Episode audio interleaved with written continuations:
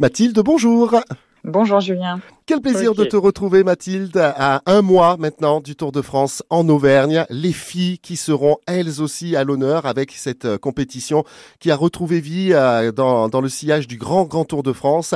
Mais avant de parler de tout ça, bien sûr Mathilde, on va parler un petit peu de toi parce que tu as un parcours très intéressant au niveau du cyclisme, euh, que ce soit en tant que coureuse au départ, que ce soit ensuite en, tant que dirigeante.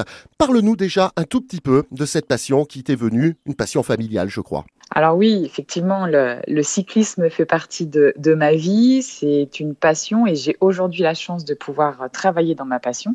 Une expérience euh, qui a commencé dans le, cadre de la famille, effectivement, puisque j'avais euh, euh, frères et sœurs qui pratiquaient l'activité cycliste et des parents bah, très investis dans l'association bah, auquel mon, papa est toujours président depuis maintenant une trentaine d'années. Et n'hésitons pas à la citer, cette association, l'avenir cycliste de QC, club bien sûr, très important dans, notre région et, et, dans l'Allier en particulier.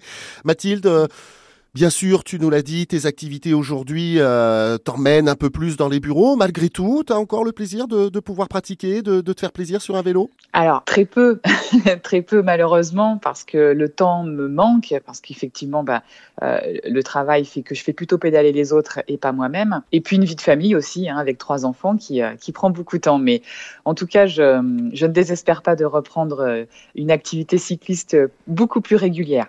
voilà. Tes activités cyclisme qui permettent aussi et qui euh, sont vraiment dans la droite ligne de ce développement du, cyclisme féminin depuis plusieurs années.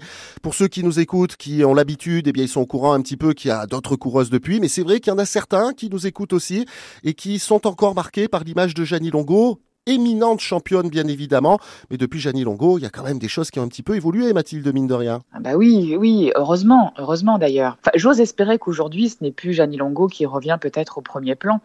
Euh, et ça euh, aussi grâce à l'arrivée du Tour de France Femmes qui nous donne aujourd'hui une, une, belle vitrine et on peut enfin voir des belles championnes euh, à la télévision, sur le bord de la route, et du coup bah, pouvoir donner d'autres noms que, euh, que Longo aujourd'hui. quoi. Et, euh, et beaucoup d'équipes masculines ont compris aussi euh, l'intérêt d'avoir d'avoir son pendant féminin, parce qu'aujourd'hui c'est un sport qui est, qui est mix et qui est reconnu ainsi en fait. Et ça, on aura bien sûr l'occasion d'en parler dès demain, Mathilde, ce fameux Tour de France.